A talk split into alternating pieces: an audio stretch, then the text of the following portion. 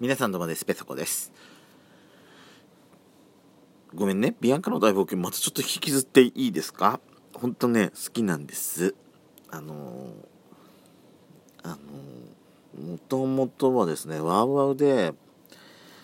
11月に昔ワウワウってそのディズニースペシャルしてたんですよ。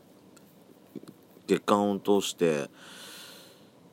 まあ、毎週週末あたりに映画を一日一日中っていうか結構長い時間週末にディズニー作品を公開してたりしてたんで高校の同級生でわわ加入してた友達いたんですね。で友達にビデオテープドンと渡して「ごめんこれに撮るだけ撮って」って言ってお願いしたのがあって時があったんですよ。でその時にゴールデンイーグルを見たのがきっかけなんだ。から私ねオリジナルの77年のビアンカの大冒険じゃなくてゴールデンイーグルの方が先に見てるんですよ。であのー、だから順番として逆なんですけどゴールデンイーグルの時にバーナードのえっとねビアンカの声がのび太くんの声してる小原紀子さんがビアンカの声を当ててたんですね。でバーナードが山田康夫さんだったんですよ。あのルパン三世の。ルパンのイメージと全然真逆のイメージのバーナードの役をされてたんでその何意外性というかでもすごいバーナードのね性格にすごく合っててだからそのビアンカのためにその立ち向かっていく姿がすごく良かったんですよ山田さんの声で。で77年の「ビアンカの大冒険」のえーと、オリジナルの映画の公開は日本では1981年に公開されてたんでらしいんですね。私の生まれた年だしいだったらしいんですけど。その時はバーナードの声は山田さんの声で公開したらしいんですけどもえっ、ー、と VHS でまあ今もう DVD ブルーレイも出あブルーレイ出たか出たのかな？ちょっと待ってくださいね。私のコレクションにはなえ嘘？え？私ビアンカの大僕買ってないの？嘘でしょ？嘘ですよ？嘘でしょ？多分ね2パックセットになってたと思うんだけどあれ？買ってなかったんだっけ？うわうわ致命傷だな。あのーえー、っとですね。77年版の方は、えー、っと安原義人さんがあと当ててたんですね。だからまあビアカの、ね、バーナードの声って2種類あ 2, 人2人の方が演じていらっしゃることになるんですけれどもまあどちらのバーナードも私は好きなんです。で小原さんがビアンカをやってるっていうのがすごくいいんですよ。色っぽくて。あのビアンカのだからのび太くんじゃなくてどっちかちとあのヤッターマンのドロンジョ様。優しいドロンジョ様っていう優しいドロンジョ様？ドロンジョ様が優しかったらビアンカじゃないよね。いや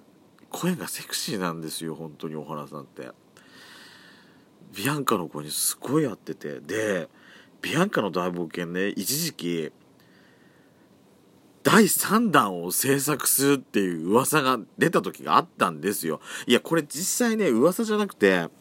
あの、講談社から出てる月刊ディズニーファンに、のあ、ディズニーファンにも載ってたんじゃなかったっけ？今後公開する予定の作品で。ビアンカの大冒険3とかって出てたの、なんか紙面で見たような気がするんですけど、もう私本気で楽しみにしてたんですよ。公開予定日がですね2000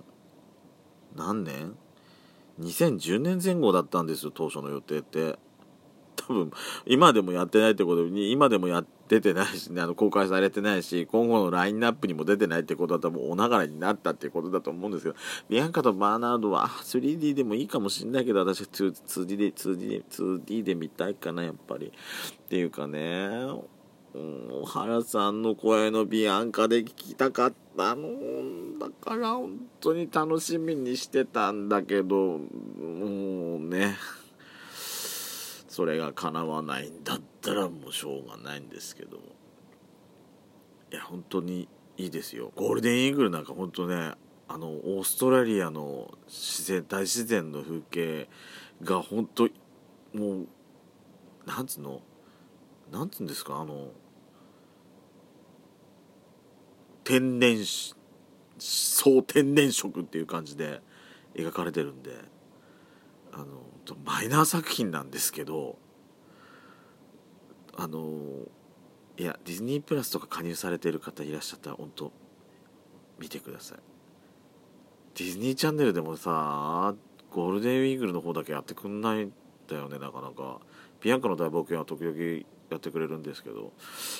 ゴールデンイーグルの方だけなかなかやってくんないんだよな。いやサントラもいい。あああもうビアンカの大冒険だけで半分以上使っちゃう。いやあれね挿入歌もいいのよ本当に。あの歌物は1作目の方にしか入ってないんですけどもあの誰かが待っているっていう歌バラードなんですけどね。これはあのこれも歌としてはマイナーなんですけどいいですよ。歌詞もいいんですよ。私最初に買初めて買ったディズニーの CD の中で誰かが待っているすごく好きだったんですよね。まあその他がちょっとモノモノラルだったのもあったんで誰かが待っているがすごいステレオだったステレオだったのかな？クリアな音だったんでそれで好きだっていうのもあるかもしれないんですけどもうそれに「ジャーニー」とかあのー「明日を夢見て」とかさいろんなあのゴールデンイーグルの方はちなみにあのスコアしか入ってないんですけどもえっ、とねいや一応ゴールデンイーグルはあのサントラが出てるんですね。でそれにあの1作目の歌物がちょっとだけ付随してるっていう感じなんですけどもあの音楽だけであの世界観を再現できてるだからあのサントラねいい聞き応えあるんですよ。今多分製造中止になってるかと思うんですけども。もしかするとダウンロードサイトではまだ聞けるかもしれないので皆さんぜひチェックしてみてください。すいませんもう半分以上今回もビアンカ話してしまいました。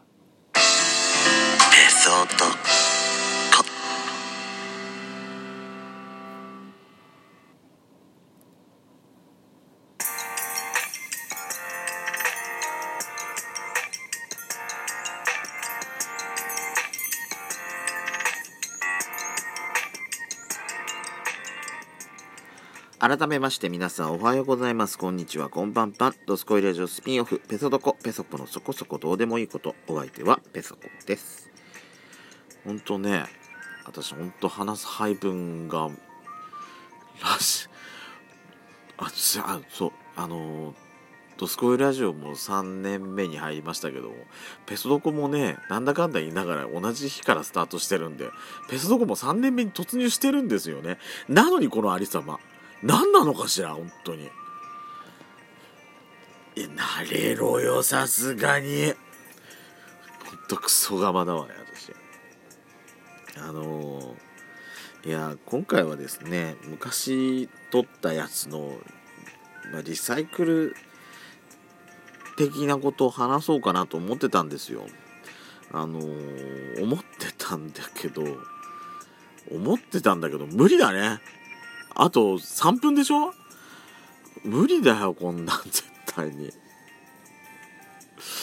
ダメだ。どうしよう。何話そうかな。あーまあすいません。ディズニーつながりになっちゃうんですけど。私がねまあ元からまあ昔って NHK でお正月にディズニー映画毎年1作品ずつなんか公開あの放送してた覚えがあるんですね。ピノキオと不思議の国のアリスとダンボこの辺りがなんかローテーションでなんかすごい放送されてたようななんかそんなイメージあるんですけども。まあまだだからその頃からディズニー映画っていうのはいろいろ意識的に見てましたけど見てたんですけどその映画じゃなくてその映画で使われてる音楽サントラをそのディズニー音楽的な感じで聞いたの初めてって触れたのって多分ね小学校の56年ぐらいだと思うんです。あのまあ私今目の前にあるんですけども。えっ、ー、とね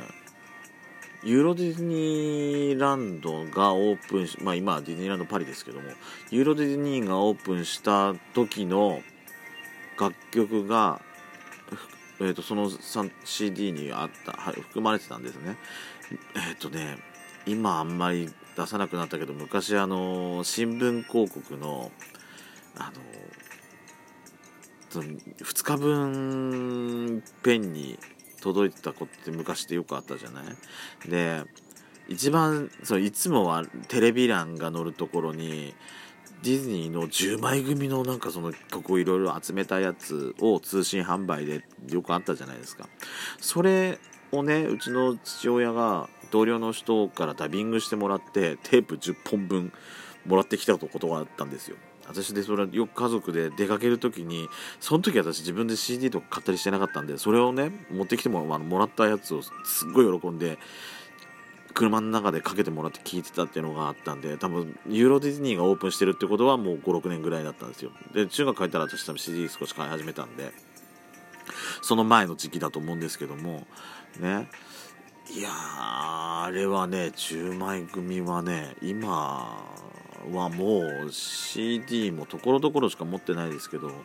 聞き応えがありますあったんですよね。パークミュージックから映画音楽からまあその他のサントラからサントラじゃないか。作品からいろいろ寄せ集めて聞いてたんであの懐かしいなと